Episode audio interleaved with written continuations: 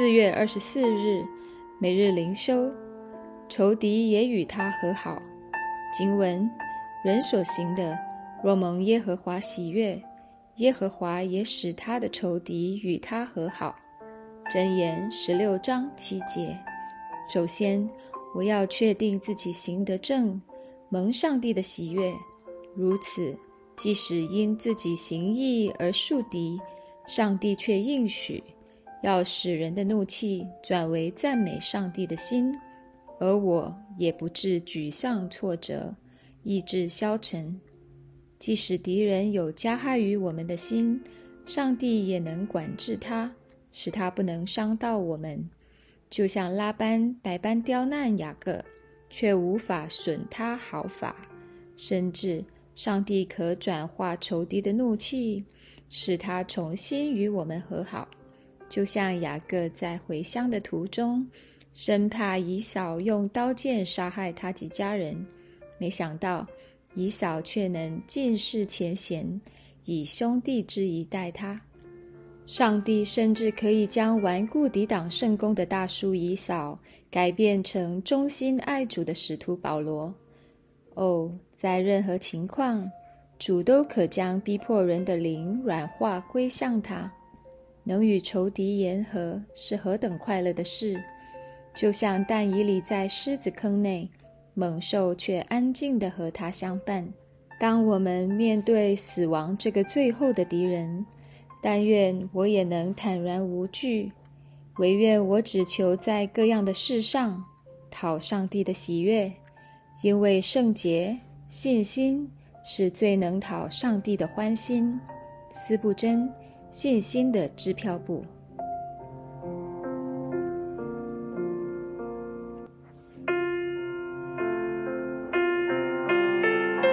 每日读经以西结书二十二到二十四章，上帝的大熔炉。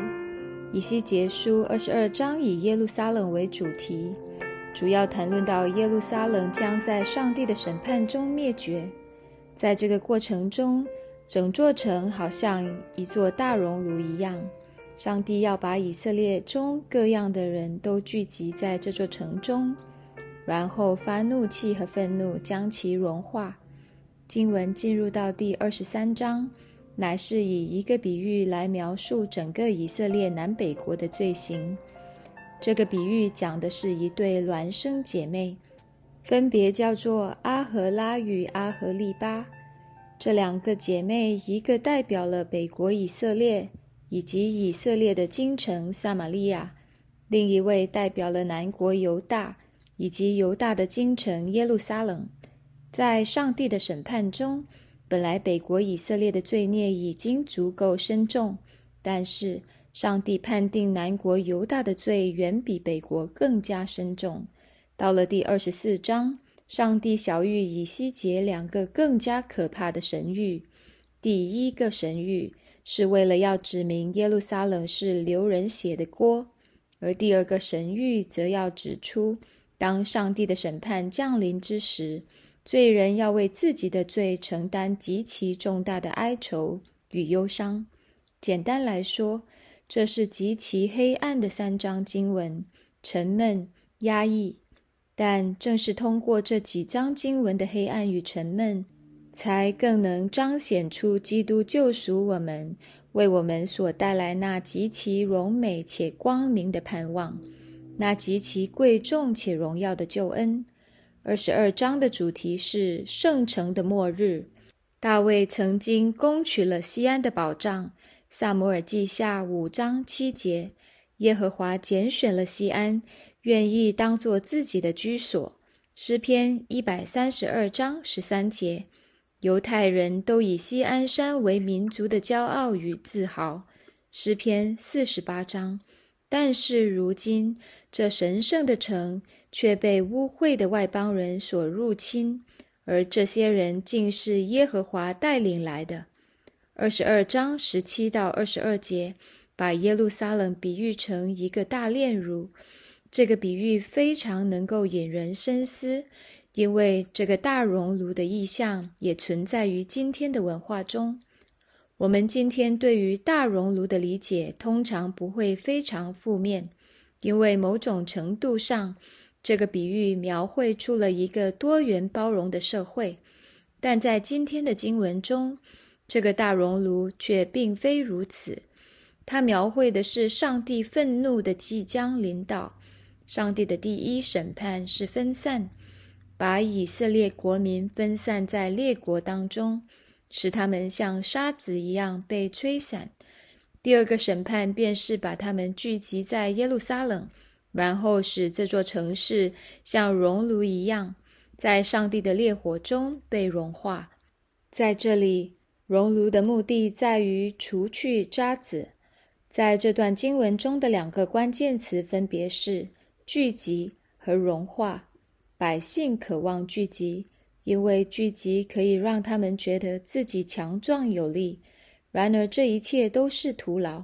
他们聚集寻求安全保障，却不知上帝聚集他们，最终要消灭他们。同样的画面也在二十四章中体现。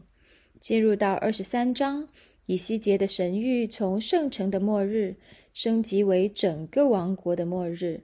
二十三章的比喻。与十六章非常相似，它描述了整个以色列历史，以及以色列南北国分别如何背叛耶和华。这两章的画面是一致的，都是行奸淫。以色列背叛了一开始与上帝之间所立下的婚姻誓言，对自己的丈夫不忠，反而结交世俗势力。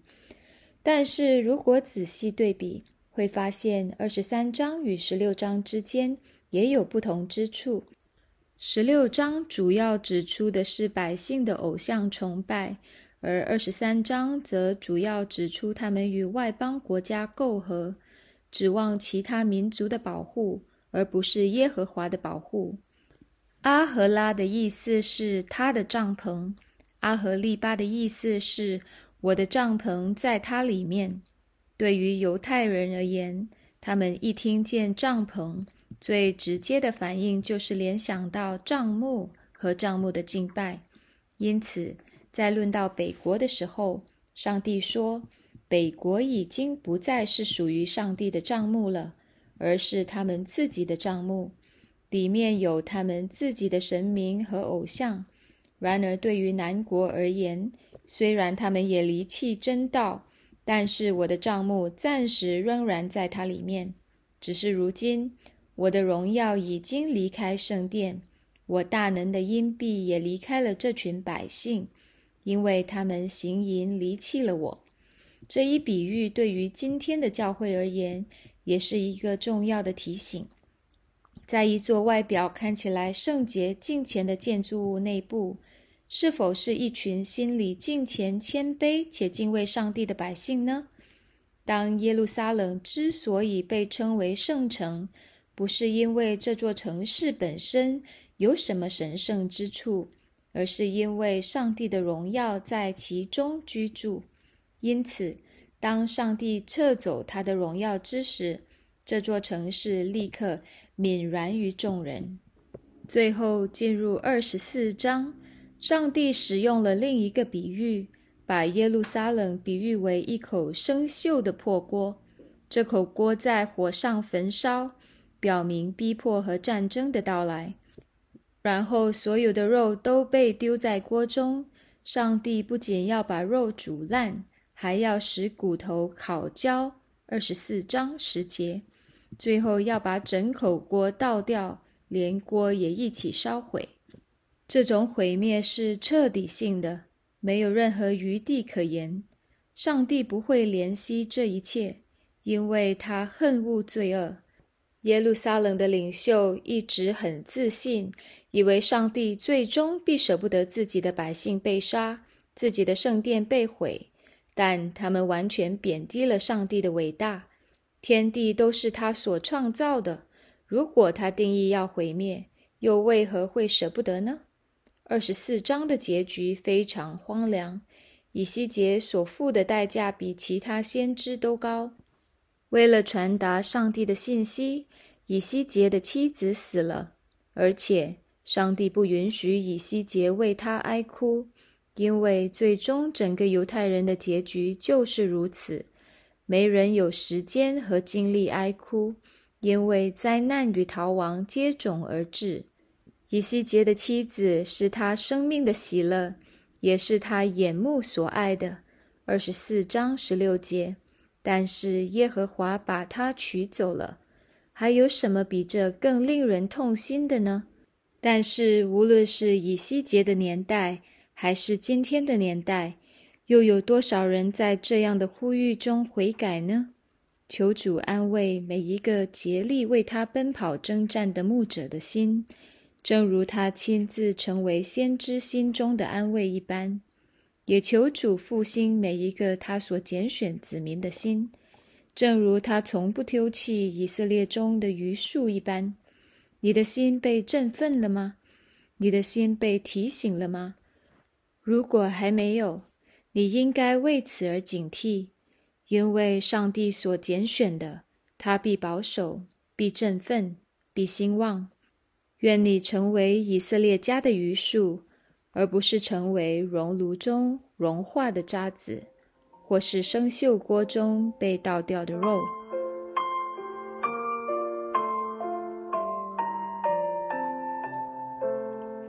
反思与祷告：第一。评价一下自己最近这段时间的属灵生命，你对上帝的热心与敬畏是每一天不断上涨，还是每一天越发冰冷？第二，更加关键的问题是，你心中是否有得救的确据，还是只是通过出席教会的聚会而简单寻求内心自我的安慰呢？你如何知道在末日审判的时候，你必定得救，而不是聚集在耶路撒冷城中，但最终被消灭？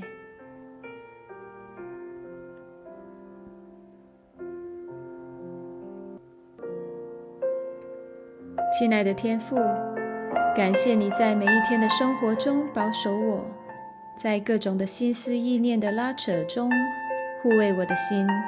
使我常在你里面，主啊，求你怜恤我，因为我也常常在忙碌的生活中迷失自我，在寻求生命意义的旅途中越来越麻木。